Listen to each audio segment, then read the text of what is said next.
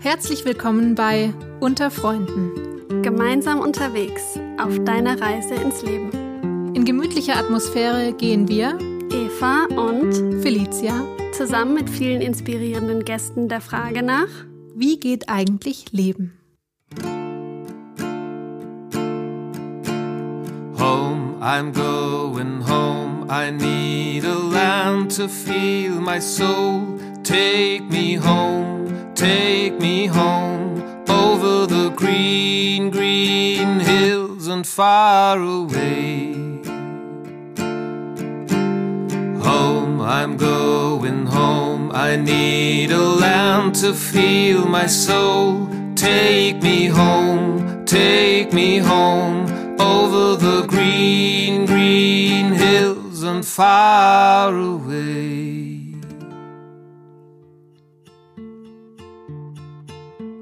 Herzlich willkommen. Wir sitzen hier zusammen in unserer Bibliothek. Du kannst dir vorstellen, wir sind hier umgeben von ganz vielen Büchern, haben es uns gemütlich gemacht mit Sessel und Kerze und freuen uns, dich jetzt in diese gemütliche Stimmung einzuladen. Und mit mir heute hier sitzt die Eva und außerdem hier ist heute auch noch der Stefan, den wir eingeladen haben für unsere heutige Folge. Weil vielleicht hast du schon gesehen, dass dieser Podcast von den Freunden der Erziehungskunst Rudolf Steiners gemacht wird. Kurz gesagt nennen wir uns einfach die Freunde. Und ja, vielleicht ist diese, dir dieser Verein total bekannt und vertraut, weil du zum Beispiel einen Freiwilligendienst über die Freunde gemacht hast und dadurch schon ganz viel Kontakt hattest. Und vielleicht ist dir dieser Verein aber auch noch ganz neu und unbekannt und sagt dir überhaupt nichts. Und ja, deswegen haben wir gedacht, dass wir dir einmal einen Einblick darin geben, wer eigentlich die Freunde sind, was die Freunde machen, ja, und wer auch so dahinter steckt. Und eine Person möchten wir euch da heute vorstellen. Das ist der Stefan, der schon viele, viele Jahre bei den Freunden arbeitet und, glaube ich, jemand ist, der den Freunden sehr verbunden ist, oder? Mhm, ja, das kann man, glaube ich, so sagen, ja. Ja, Stefan, was ist denn deine Aufgabe hier bei den Freunden? Also erstmal einen herzlichen Dank, dass ihr mich eingeladen habt. Schön, dass du zuhörst jetzt bei dieser Podcast-Aufnahme. Und im Moment ist meine Aufgabe bei den Freunden, dass ich äh, verantwortlich bin für die Freiwilligendienste, die innerhalb Deutschlands stattfinden. Und das hauptsächlich auf der organisatorischen Ebene. Und ja, gucken, dass unsere knapp 700 Freiwillige, die innerhalb Deutschlands einen Dienst machen und die normalerweise 200 Menschen aus dem Ausland hier ein wunderbares Jahr haben. Das ist im Moment meine Aufgabe hier. Wie schön. Und gibt es da was, was dich da gerade besonders beschäftigt oder herausfordert? In diesen Zeiten sind wir natürlich alle besonders herausgefordert, mit der aktuellen Situation einfach bestmöglich umzugehen. Das verlangt viel Flexibilität, viel Kreativität und auch ein permanentes Einstellen auf neue Herausforderungen und Situationen. Und ja, was uns viel beschäftigt, ist immer auch die Frage, welche Menschen gestalten so eine Aufgabe zusammen. Da ist einfach viel Bewegung drin. Die eine zentrale Frage ist, die wir auch mit der Eva in der Öffentlichkeitsarbeit bewegen.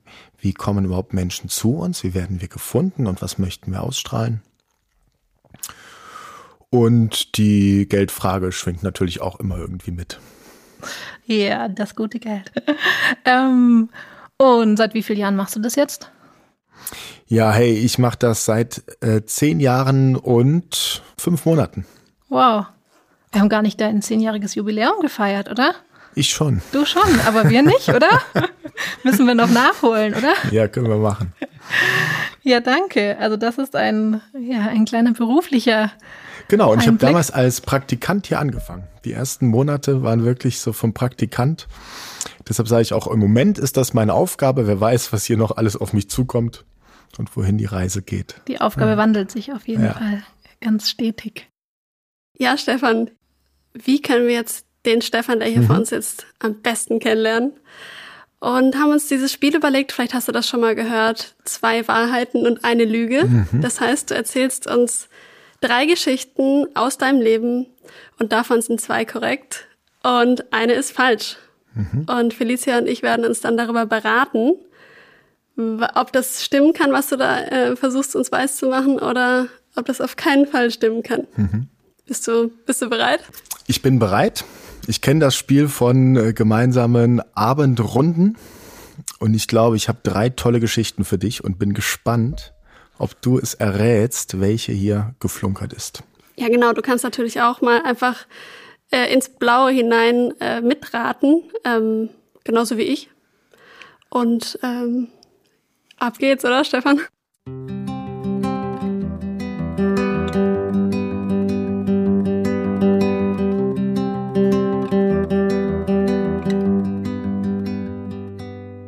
Die erste Geschichte aus meinem Leben ist, dass ich während, ach nee, schon als Schüler mit 15 angefangen habe zu trampen. Und das habe ich meine ganzen 20er Jahre und Studentenzeit liebend gerne gemacht. Und ich bin in meinem Leben, kann ich sagen, 20.000 Kilometer getrennt. Und ich habe so viele spannende Geschichten erlebt in diesen Autos. Es war faszinierend. Und eine Lernerfahrung, die ich da gemacht habe, ist wirklich auszuhalten, in einem fremden Auto nicht zu sprechen. 20.000 Kilometer und die längste Strecke war, glaube ich, 1000 Kilometer. Und Highlight ist, ich habe auch mal eine, äh, mit der war ich dann, glaube ich, drei Monate zusammen. Das war so auch ein Highlight, die mir da beim Trampen begegnet ist.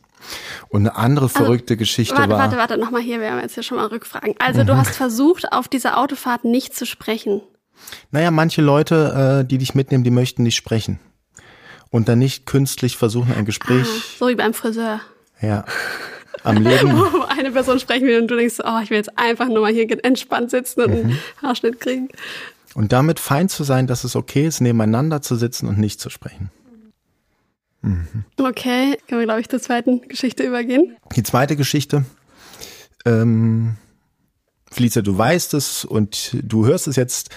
Mm, ich habe eine Erlebnispädagogik-Zusatzqualifikation und habe ganz, ganz viele Kinder- und Jugendfreizeiten gemacht und eben auch mit Erwachsenen. Und innerhalb meines Studiums war ich mit 15 Menschen, die sich aktuell im, im Strafvollzug äh, befunden hatten und zusammen äh, über 200 Jahre Knast auf dem Buckel, war ich mit denen eine Woche im Schwarzwald auf einer Hütte.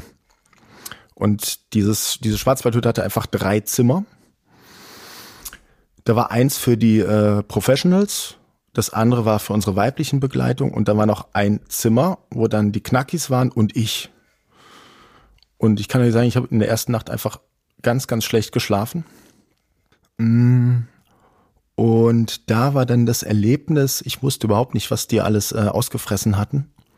Aber ich hatte zu einem äh, bisschen mehr Kontakt und es ging auch so drum, die wieder an die Freiheit heranzuführen, die mit außerhalb des Knastlebens wieder an die Welt, wenn die zehn Jahre weitergeschritten ist, ist das gar nicht so leicht.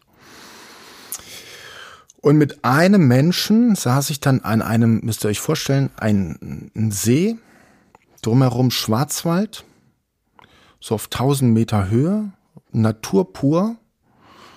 Der Kerl zwei Meter groß, Oberarme wie meine Oberschenkel. Und dann sind wir auch in ein Gespräch auf eingetaucht und er hat damals erzählt, wie er im Affekt seine Frau erwürgt hat. Und das war, was da so mitgeschwungen ist, dass äh, man trotzdem eine unglaubliche Wärme und Zuneigung zu diesem Menschen entwickeln kann und genau weiß, der würde keiner Fliege mehr was zu Leide tun. Der hat auch dann mittlerweile soziale Arbeit studiert im Knast. Und trotzdem dieses eine Schicksalsereignis. Und dann ist die Frage, was machen wir mit Menschen, die mal irgendwann was verbockt haben? Ist da die Strafe überhaupt das Richtige? Und diese Begegnung, die war natürlich sehr intensiv. Ja. Hm. So, ich habe mal gehört, bei Lügen, ähm, dass man da mehr Details einbaut, damit, damit es realistischer wirkt. Ihr könnt ja mal einen Krimi-Podcast machen. True Crimes. Also, ja, okay. So, und meine dritte Geschichte ist, dass ich soziale Arbeit studiert habe und schon damals interessanterweise mh, in Freiburg ganz klassisch soziale Arbeit, aber ich hatte immer einen Bezug eben zur Anthroposophie und zur Waldorfpädagogik. Und mich hat viel die Frage des menschlichen Willens beschäftigt. Vielleicht auch im Zusammenhang mit der Geschichte vorher. Und mich hat immer angetrieben die Frage, das, was ich denke, wie komme ich da auch ins Tun? Weil ich schon auch bei mir manchmal erlebe, dass ich mir so Sachen vornehme und das klappt dann irgendwie nicht oder was ich aus der Schulzeit oder was du aus der Schulzeit bestimmt kennst. Man macht's doch erst auf den letzten Drücker, wenn der Druck wirklich groß genug ist. Dann heißt ja, Diamanten entstehen unter Druck. Und dann habe ich meine Diplomarbeit über den menschlichen Willen geschrieben. Dann hatte ich zwei Dozenten, oder wie heißt das, zwei, die meine äh, Diplomarbeit begleitet haben. Mhm. Und der Co Begleitung, das war unser Rektor damals an einer evangelischen Fachhochschule. Und dann hatte ich nach vier Wochen einen Termin bei ihm und habe ihm mal grundsätzlich so meine Idee vorgestellt, dass ich über den menschlichen Willen, auch über das, was Steiner dazu gesagt hat in seiner Philosophie der Freiheit, und ähm, habe dann mal diese Idee vorgestellt. Und dann sind wir anderthalb Stunden, äh, habe ich dann mit diesem Philosophiemeister versucht, meine Idee zu verteidigen, dass ich über den menschlichen Willen schreiben möchte und die Frage, wie wir diesen Knowing-Doing Gap, wie ich ihn heute nennen würde, also vom Thinking to Action, wie wir den überwinden. Und dann bin ich da wie ein gerupftes Huhn aus dieser Besprechung raus. Und es war ziemlich hart und ich musste dann ähm, mich durch diese Diplomarbeit sowas von durchkämpfen und durchsetzen. Das war total schwierig und ätzend. Boah, das ist echt richtig schwer. Also zur letzten Geschichte. Ich glaube mich zu erinnern, dass du mal in einem äh, Meeting gesagt hättest, du hast kein Abitur gemacht. Aber das kann ja sein, dass es auf dem zweiten Bildungsweg durch deine Ausbildung oder so, Fachabitur und dann doch irgendwie zum Studium gekommen bist. Kleiner ähm, Fun Fact am Rande äh, für dich als Zuhörer. Ich bin wirklich einer der wenigen, der es geschafft hat, von einer Waldorfschule zu fliegen und dann auf einem anderen Weg noch ein Fachabitur zu machen und jetzt sehr überzeugt bin von der Waldorfpädagogik trotzdem. Aber das, okay. Das mhm. wusste ich zum Beispiel auch noch nicht. Also wir lernen hier stetig neue Dinge über dich, das Stefan. Das finde ich total gut. Ähm, Felicia, hast du irgendeine Idee? Also, so ein paar Sachen weiß ich über Stefan, deswegen ähm, ich, also das mit der Erlebnispädagogik, das weiß ich, dass das zumindest stimmt. Ob natürlich dieses Erlebnis jetzt stimmt, das weiß ich nicht. Aber ich fand, das hat sich sehr, sehr glaubwürdig angehört. Oder ich habe das Gefühl, so eine Geschichte kann man sich nicht erfinden. Und auch bei deiner ersten Geschichte, glaube ich, das auf so eine Idee kommt man nicht. Und ich glaube, du hast soziale Arbeit studiert, aber ich glaube, du hast über irgendwas anderes deine Abschlussarbeit geschrieben. Ich glaube, das hast du mir auch, ich meine, du hast es mir schon mal erzählt. Ich glaube, das ging in eine andere Richtung. Also ich glaube dir, dass, dass dir das Thema total wichtig ist, aber ich glaube, das stimmt nicht. Was denkst du, Eva? Du würdest sagen Nummer drei. Okay, dann, dann locken wir jetzt Nummer drei ein. Stefan, was sagst du? Wollt ihr noch einen Publikumsjoker oder einen 50-50-Joker? Aber ich bin gespannt, was du draußen äh, als Zuhörerin, Zuhörer denkst. Und es ist Geschichte 3. Äh, Juhu. wie, wie ist denn die Auflösung? Also ist es komplett falsch oder hast du Details geändert? Ich habe äh, Details geändert. Es gab diese Idee, ich habe sie nicht in dieser Intensität verfolgt. Es gab auch dieses Gespräch. Ich habe aber die Diplomarbeit einfach dann geändert und habe stattdessen ein Social Marketing Konzept geschrieben. So, so. Aber solltest du noch mal irgendwann studieren, hast du vielleicht jetzt schon ein Thema für, für eine Abschlussarbeit. okay, nachdem wir uns jetzt ein bisschen besser kennen, würde ich dich bitten, mal gedanklich wahrscheinlich vor deine Geburt zu gehen, wenn das geht, zum Jahr 1976. Mhm. Da wurden nämlich die Freunde gegründet. Kannst du uns, Felicia weiß das wahrscheinlich alles schon, alter Hase, nee, sie schüttelt den Kopf, also uns allen, ähm, ein bisschen was dazu erzählen, wie die Freunde eigentlich entstanden sind. Was war da der Impuls, der erste?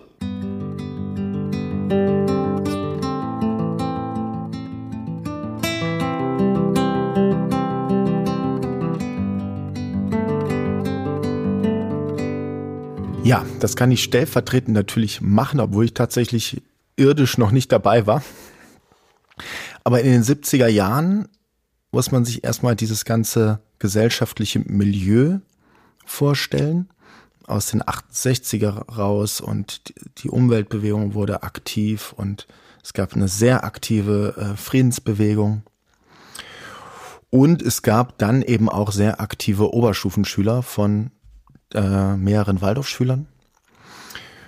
Und die haben sich die Frage gestellt, was und wie können sie eigentlich auch den Zeitnotwendigkeiten, die sie da irgendwo wahrgenommen, gespürt oder auch vielleicht auch erkannt und gesehen haben, wie können sie denen begegnen? Und da ging es um Fragen wie Bildungsgerechtigkeit, um Teilhabe, um, um auch Mitbestimmung in der, in, in, in, in der Bildung und um auch wie passiert freie Bildung draußen in der Welt, außerhalb von Deutschland. Und das waren Fragen, die dann eine Gruppe von Oberstufenschülern bewegt, bewegt, bewegt haben.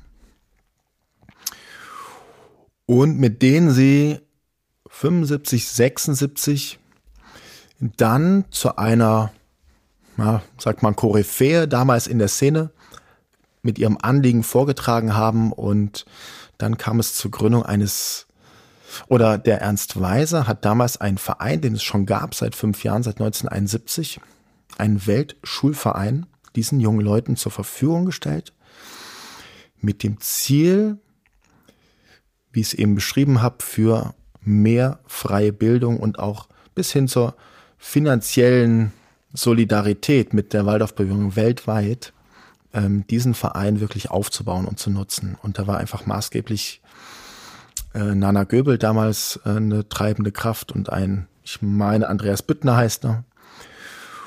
Und die haben wirklich als Jungspunde angefangen, ähm, in Deutschland Gelder zu sammeln und die ins Ausland weiterzuleiten. Und das waren die Anfänge. 1976 wurde dieser Verein lebendig ähm, 45 Jahre ist das jetzt her. Und das war tatsächlich vor meiner Geburt. ähm, danke. Bis dahin, ähm, wie hat sich denn der Verein weiterentwickelt? Also jetzt 45 Jahre später, was ist noch von dem Grundimpuls da? Oder gibt es inzwischen eine ganz andere Ausrichtung? Mhm. Also ich glaube, von dem Grundimpuls ist ganz, ganz, ganz viel noch vorhanden und wird von unserem Berliner Büro hauptsächlich gefördert und unterstützt. Und was Berlin macht, die sammeln im privaten Umfeld, aber auch ähm, in Zusammenarbeit mit dem Entwicklungsministerium, mit dem BMZ zusammen ähm, Gelder und unterstützen Bildungsinitiativen weltweit. Und das haben die mittlerweile mit über 100 Millionen Euro gemacht in den 45 Jahren. Und wir erleben, wenn ich dabei bin, auf den Vorstandssitzungen, was dort an letztendlich Kindern und Jugendlichen in Form einer wunderbaren Pädagogik in teils katastrophalen Verhältnissen, ärmlichen Verhältnissen da zugutekommt, das ist einfach eine sensationelle Arbeit. Und da erreichen uns jeden Monat 10, 15, 20 Anfragen nach A, finanzieller Unterstützung, A, B, auch nach Beratung. Und ähm, ja, ähm, Vermittlung von Menschen, die auch Know-how dort reingeben ins Ausland. Und das ist letztendlich die Frage, wie können diese Waldorf-Initiativen weltweit gefördert, unterstützt und äh, ja, gestärkt werden. Und das braucht einfach viel Wissen von den örtlichen Zusammenhängen. Und dafür gibt es zum Beispiel seit bestimmt 20 Jahren den sogenannten WOW Day, Waldorf von World, wo Waldorf-Schüler sich auch hier beteiligen und in Spendenläufen zum Beispiel eben für eine Partnerschule im Ausland Gelder sammeln oder Schulpatenschaften übernehmen. Und da gibt es einfach sehr berührende Geschichten und das machen die Berliner Kollegen. Mhm. Und wir sitzen ja jetzt hier in Karlsruhe. Genau, ich versuche gerade die Kurve zu kriegen. genau, und die gebe ich dir jetzt gerade hier. Oh, sind es 25 Jahre, kam eben ein junger Mann, der hieß auch Rasmus Brecht, das äh, wissen wir, äh, mit der Frage an damals Bernd Ruf und äh, Nana Göbel heran, er möchte einen anderen Dienst im Ausland machen. Es war aus dem Zivildienst eine Möglichkeit rauszukommen aus dem Wehrdienst und einen Freiwilligendienst im Ausland zu machen innerhalb des Zivildienstes. Und dafür brauchte er einen Träger. Und das hat man dann in die Wege geleitet und das war unser erster Freiwilliger, der zur Zeit von Nelson Mandela nach Südafrika ausgereist ist.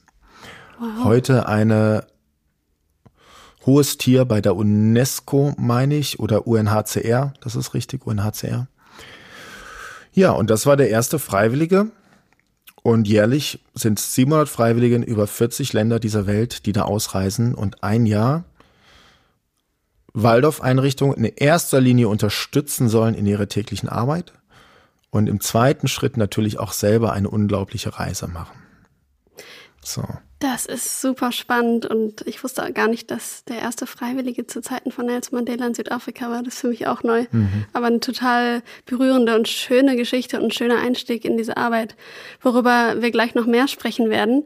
Ähm, ich würde gerne noch einen kleinen Ausflug machen nach Karlsruhe. Also wir sind ja in Karlsruhe, mhm. aber gedanklich nochmal in diesen Alltag hier im Büro. Ähm, Manche sagen ja auch, es gibt so diesen Freunde-Kosmos oder so einen Kult irgendwie um dieses Haus herum. Wie würdest du, wie würdest du die Atmosphäre hier beschreiben? Ähm, oder wie erzählst du vielleicht auch deinen Nachbarn zum Beispiel äh, davon, was du hier so tagtäglich machst und wer hier so rumspringt? okay, ich darf die Frage ganz kurz zurückstellen. Der Vollständigkeit halber, lasst mich ganz kurz noch zwei Arbeitsbereiche nennen, dass die äh, dastehen. Und zwar ist das seit 2006 sind zwei Arbeitsbereiche dazugekommen. Und das war zum einen aus der Libanon-Krise und zur, parallel zur Fußball-Weltmeisterschaft die Notfallpädagogik. Das war eine ganz spannende Geschichte. Es waren Kinder aus dem Libanon hier und im Libanon ist Krieg ausgebrochen und die Kinder mussten eigentlich zurück. Und da hat in Deutschland jeder gesagt, nee, das warten wir noch ab, bis wir die zurückbringen. Und die libanesischen Familien haben gesagt, nee, auch in der Krise stehen wir zusammen. Und bringt uns bitte unsere Kinder zurück. Und Bernd Ruf hat damals diese Kinder in dieses Krisengebiet zurückgebracht, während dort Krieg war. Und hat dort einfach hochtraumatisierte Menschen und Kinder und Erwachsene gesehen.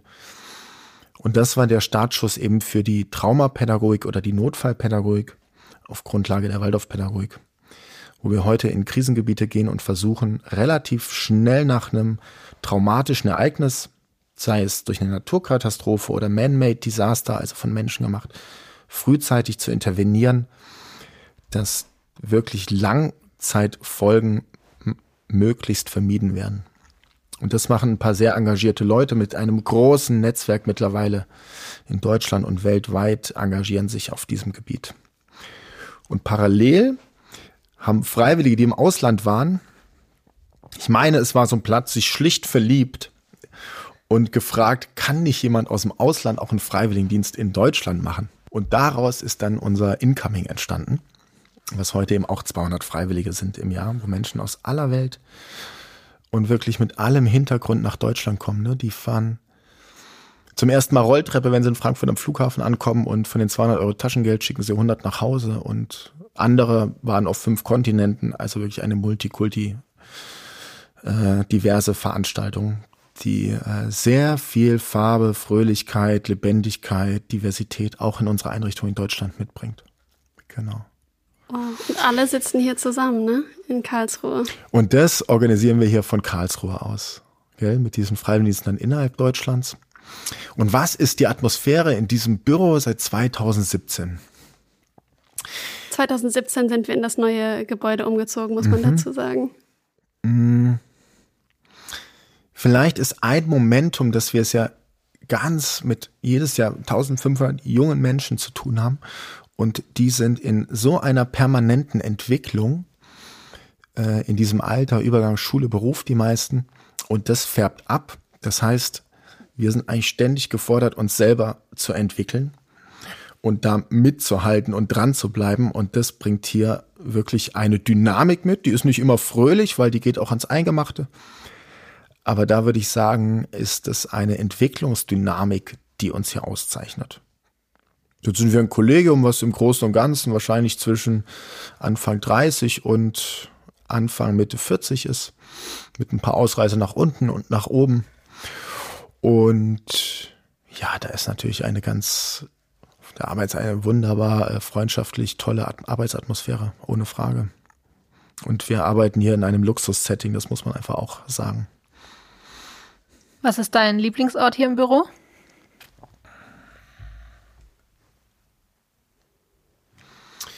Abgesehen natürlich von diesem unglaublich gemütlichen Sessel, in dem du dich gerade befindest. Also wir haben wirklich einen sehr schönen großen Besprechungsraum oben und wir haben in der Küche einfach eine ganz fantastische äh, Siebträger-Kaffeemaschine. Und ich schätze mittlerweile auch unsere vielleicht etwas zu groß dimensionierten Flure. Ja, Platz. Einfach, ne? Für jeden ist genug Platz da. Ähm, der Kaffee war eine wunderbare Überleitung äh, zu unserem nächsten Teil dieses Podcasts. Und zwar, wir haben ja schon jetzt ein bisschen was von dir gehört, was auch von, ja, über die Freunde, über die Arbeit hier. Wir wollen dich aber persönlich noch einen Ticken besser kennenlernen. Und deswegen äh, werden wir jetzt in einem Rapid Fire dich bombardieren mit ein paar Fragen, die du so schnell wie es geht, ganz spontan einfach beantwortest.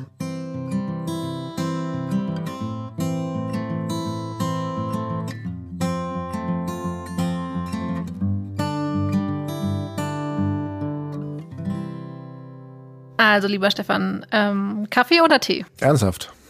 Kaffee. Morgenstund hat Gold im Mund oder doch eher Nachteule? Eule. Erzähl uns mal von einer Jugendsünde. Oh, schnell und spontan eine Jugendsünde. Hm. Mochtest du vielleicht eine Boyband oder Okay, es gab ein dunkles Kapitel. Ich habe mal ein Jahr Bravo gelesen. Oh, habe ja. ich jetzt noch nicht als Sünde erlebt, aber ja, okay. Da gab es doch immer diese Love Stories, diese Foto-Love Stories, ne? Gott. An die erinnere ich mich noch. Äh, ja, gut. Äh, es, wir haben schon viel Fets gemacht als Jugendliche und, äh, und auch als Schüler. Ach, kleine Anekdote am Rande, als ich meiner damaligen Klassenbegleitung dann irgendwann erzählt habe auf dem Klassentreffen, dass ich äh, Pädagoge geworden bin, meinte sie, das geschieht dir recht. Das ist eine nette Antwort. Nächste Frage. Wann hast du das letzte Mal herzhaft gelacht? Vor fünf Sekunden eigentlich, ne? Aber so richtig. Also eine echt feine, schöne Szene. Also ich heiße Stefan Wurster. Mein Sohnemann heißt Josef Holz, wird jetzt vier Jahre alt.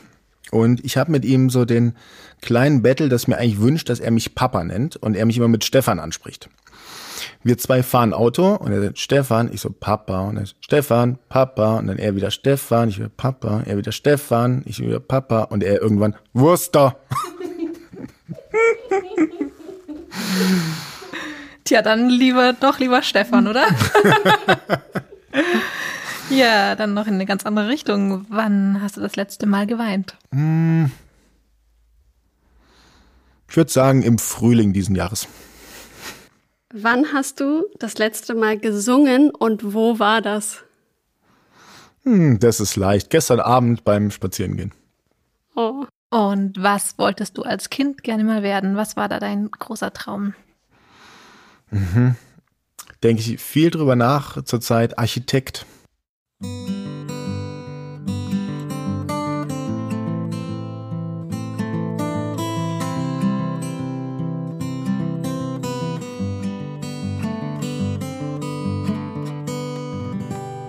Ja, wir haben gerade ja schon ein bisschen was von den Freiwilligendiensten gehört und ich glaube, wahrscheinlich ist das der Arbeitsbereich, der dich vielleicht auch am meisten anspricht, ähm, weil du vielleicht selber einen Freiwilligendienst schon gemacht hast oder es vielleicht sogar vorhast.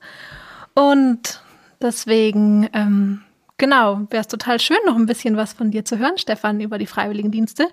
Es gibt ja total viele verschiedene Träger, die Freiwilligendienste anbieten.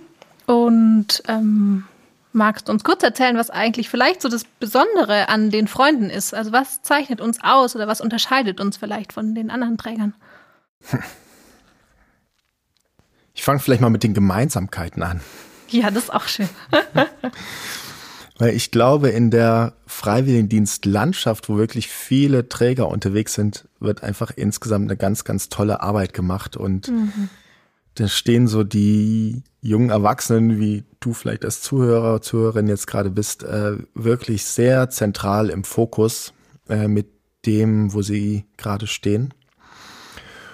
Und da sind sehr engagierte Leute einfach dahinter und äh, das ist eine ganz wunderbare Einrichtung. Also in Deutschland machen, glaube ich, insgesamt knapp 100.000 Leute jedes Jahr einen, einen Freiwilligendienst in den verschiedenen Arten. Und das ist erstmal ein wunderbarer gesellschaftlicher Mehrwert. Ja, und dann gibt's natürlich äh, so Unterschiede. Es gibt auch wesentliche Unterschiede. Und da kann man sich auch wirklich schlau machen und hingucken. Und was natürlich uns auszeichnet, steht ja auch irgendwie im Namen Freunde der Erziehungskunst Rudolf Steiners. Und da steht die Frage äh, im Hintergrund, also wir vermitteln einfach in Waldorf-Einrichtungen und die sind einfach ein Tick besonders oder ein Tick anders. Und es bringt Fragen mit sich. Das ist so ein Thema, was uns da bewegt und was uns beschäftigt. Und da haben wir einfach ein Menschenbild, auf dem wir arbeiten. Und ja. Hm, soll ich das sagen? Es bringt eine schöne, wirklich tolle Färbung mit rein. Und das meine ich in verschiedene Richtungen. Zum Beispiel ist es uns einfach, und das wird aber auch woanders auch gemacht, total wichtig, auch neben den inhaltlichen Sachen, die wir uns äh, beschäftigen, äh, auch die sozialen Fragen, das ist klar, aber auch auf künstlerisches, zum Beispiel einen großen oder einen besonderen Wert zu legen und dass die Seminarorte, äh, wo wir sind, schön sind, dass die Umgebung schön ist, dass der Seminarraum schön gerichtet ist, dass wir mit wertvollen äh, und nachhaltigen Materialien arbeiten. Das sind vielleicht so kleine Details, wo wir einfach einen Wert drauf legen, was uns äh, wichtig ist, ja. Und ja, auf dem Papier ist so ein, so ein Freiwilligendienst ja einfach mal ein Jahr ehrenamtliches Engagement in irgendeiner Einrichtung. Aber was würdest du sagen, was ist eigentlich so das das, was dahinter steht, was uns da, was uns da wichtig ist. Um was geht es uns da eigentlich? Oder um was geht es dir vor allem vielleicht? Du hast ja auch hier tatsächlich als Pädagoge gearbeitet und dadurch viele, viele Freiwillige begleitet. Ja. Mm, mein persönlicher Bezug ist, ich habe einen Zivildienst gemacht und ich habe einfach für mich selber gemerkt, dass innerhalb dieses Zivildienstes in dieser Zeit, es waren 13 Monate, ich unglaublich gereift bin in der Persönlichkeit. Und das habe ich dann wieder erlebt, als ich als Student für die Erzdiözese in Freiburg äh, geteamt habe. Ich habe einfach erlebt, wie junge Menschen über die praktische Tätigkeit in den Einrichtungen, wo sie wirklich gefordert sind als Mensch, wo du nicht dich hinter der Schulbank verstecken kannst, sondern wo du vorne dran bist von den Kindern, von den Alten, von den Jungen, von den Menschen mit Assistenzbedarf und wen es da alles als gibt, als Mensch gefragt bist, zu, zu agieren, zu tun, was Praktisches zu machen, äh, in der Präsenz zu sein. Und das ist einfach eine unglaublich wohltuende Arbeit, vor allem nach dem verkopfte Schulzeit und Hausaufgaben und Lernen und so. Mm, und das bringt Menschen in ihrer persönlichen Entwicklung, Biografie einfach enorm nach vorne. Wir haben mal Rückmeldungen dankbarer Eltern gekriegt und das mhm. bringt's für mich auf den Punkt. Die haben nämlich geschrieben, hey, liebe Freunde, wir haben eine Pubertistin weggeschickt und eine junge Frau zurückbekommen. Vielen Dank. Punkt. Und ja, ein wunderbarer Satz. Ja. Und gibt es da aus deiner Zeit in der Begleitung von Freiwilligen, gibt es da irgendwie noch eine Geschichte, die dich da besonders berührt hat? Boah, mit Sicherheit gibt es da unglaublich viele Geschichten. Ich kann mich an eine Geschichte erinnern. Ich hatte mal einen Freiwilligen dabei, der war Hooligan von Union Berlin. Aber der hatte sein Ding gefunden und das war einfach seins. Und ich hatte so dieses tiefe Vertrauen in diesen Kerl, dass der seinen Weg finden wird. Und er hat ihn gefunden und ich fand das klasse. Das ist damals Abreise, Abschlussseminar, da kam ich an zum Treffpunkt, da hatte der schon vier Dosen Bier intus. Und ich dachte, oh Gott. Und gleichzeitig aber dieses Vertrauen zu haben in diesen Menschen, hey, er wird den Weg machen und das ist vielleicht so eine Geschichte, die man da mhm. erlebt hat. Ja, wie schön. Ja, danke. Dann haben wir als ähm, ja, nächsten Teil noch äh, den Stefan gefragt, ob er uns irgendetwas mitbringt, eine Idee, einen Gedanken. Und wir wissen selber noch gar nicht so richtig, was das ist, aber auf jeden Fall hat er gesagt, dass er was dabei hat. also lassen wir uns mal überraschen, was da jetzt kommt. Ja, und ich habe mir natürlich da auch überlegt, was kann für dich da interessant sein. Und also während dem Freiwilligendienst, ihr lernt unglaublich viele Übungen. Mm, das ist, glaube ich, wirklich hilfreich. Und eine, die ich in meiner Ausbildung, meinem Studium gelernt habe, ist eine aus der äh, Gestalttherapie. Und die geht folgendermaßen. Und die kannst du gleich auch mal mitmachen. Ich werde mir jetzt ungefähr zehn Dinge sagen, die ich in den nächsten, sagen wir, 48 Stunden werden, vielleicht auch 72 Stunden oder nächste Woche äh, zu tun habe. Und ich werde die wirklich Satz für Satz durchgehen, immer anfangen mit ich muss. Und dann werde ich diesen Satz umwandeln. Okay, ich muss heute einen Corona-Antrag für Berlin fertig machen. Ich muss mit einer Einrichtung noch die Grundlagen für den nächsten Vertrag fertig verhandeln. Ich muss morgen noch mit Bayern einen Sonderantrag fertig machen. Dann muss ich am Wochenende ins, in den Urlaub gehen für zwei Wochen. Ich muss nächste Woche im Garten wirklich viel, viel machen. Ich muss mich um meine Kinder kümmern. Und ich muss vielleicht auch nochmal Zeit finden, ein Buch zu lesen. Okay. Alles Dinge, die ich machen muss. Ja, jetzt drehe ich das um. Ich entscheide mich, gleich diesen Corona-Antrag für Berlin fertig zu machen. Ich entscheide mich, die Einrichtung anzurufen in Bayern und mit ihnen die Vertragsgrundlagen zu besprechen. Ich entscheide mich, morgen ins Büro zu kommen und den Bayern-Antrag fertig zu machen. Ich entscheide mich, zwei Wochen in den Urlaub zu gehen. Ich entscheide mich, den Garten wieder auf Vordermann zu bringen und nebenbei ganz tolle Dinge zu ernten. Ich entscheide mich, Zeit mit meinen Kindern zu verbringen. Und ich entscheide mich, ein Buch zu lesen. Und die Essenz dieser Übung ist, und es ist auch eine ist der Essenz von äh, Steve Curvey und seiner Wege zur Effektivität.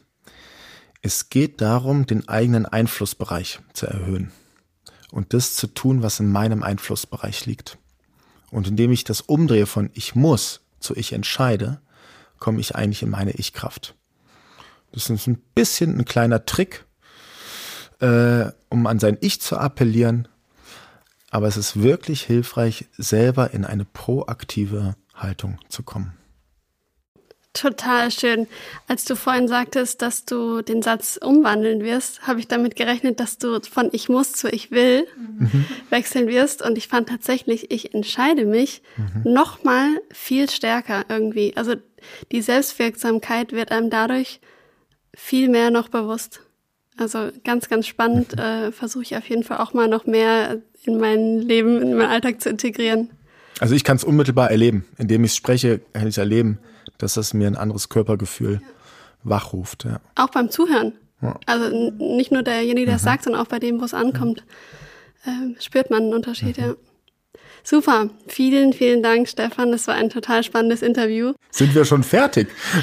Du hast gleich nochmal die Möglichkeit, was zu sagen. Ich will nur einfach schon mal dir mit äh, teilen, dass du auch reagieren kannst auf diesen Podcast. Mhm. Und zwar wird äh, unsere Telefonnummer in der Infobox in den Show Notes stehen und du kannst uns Nachrichten schicken, du kannst Sprachnachrichten aufnehmen mit Fragen, mit Feedback, mit Kritik auch. Wir sind offen für alles und ähm, binden das gerne dann auch in zukünftige Folgen mit ein, auch wenn du Ideen hast für Themen, die dich besonders interessieren. Ähm, ja, total gerne.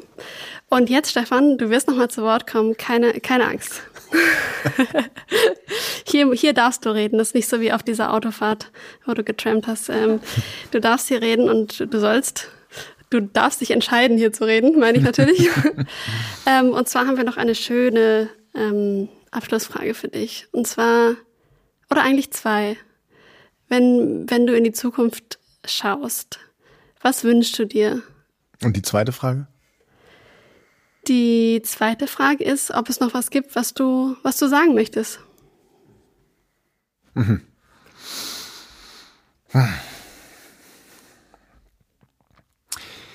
Ja, natürlich wünsche ich mir was äh, für die Welt. Und natürlich im Moment ist es, dass die Menschen miteinander in Verbindung kommen. Dass dieses Rechts und Links überwunden wird, dass man miteinander wirklich diese Mitte wiederfindet. Und wenn ich wirklich in die Welt rausgucke und die Not draußen und auch die, wirklich auch die Umweltfragen dieser Zeit, oder diese vielen Fragen dieser Zeit, eigentlich in jedem Bereich, dann ist es für mich final immer wieder zurückzuführen auf die Frage, was für ein Menschenbild steckt eigentlich dahinter. Wie wollen wir Medizin machen? Wie wollen wir Landwirtschaft machen? Wie wollen wir Entwicklungshilfe machen? Wie wollen wir mit Gesundheit und Krankheit umgehen? Wie wollen wir das Wirtschaftsleben umgehen? Und eigentlich ist die Frage dahinter, was für ein Bild vom Menschen habe ich? So. Und dann, was ich noch sagen wollte, und da äh, zitiere ich jetzt Nana Göbel, nämlich die Frage, dass man, oder die Idee oder die, es wäre einfach schön, wenn bei den Freunden so gearbeitet wird, ständig im Bewusstsein oder mit der Fragestellung, wie kommt das Neue in die Welt? Wie schafft man eigentlich die Zukunft reinzuholen, was Neues zu kreieren? Vielen Dank und wir freuen uns, wenn du das nächste Mal auch wieder dabei bist, wenn die neue Podcast-Folge online kommt. Bis dahin, alles Gute. Tschüss.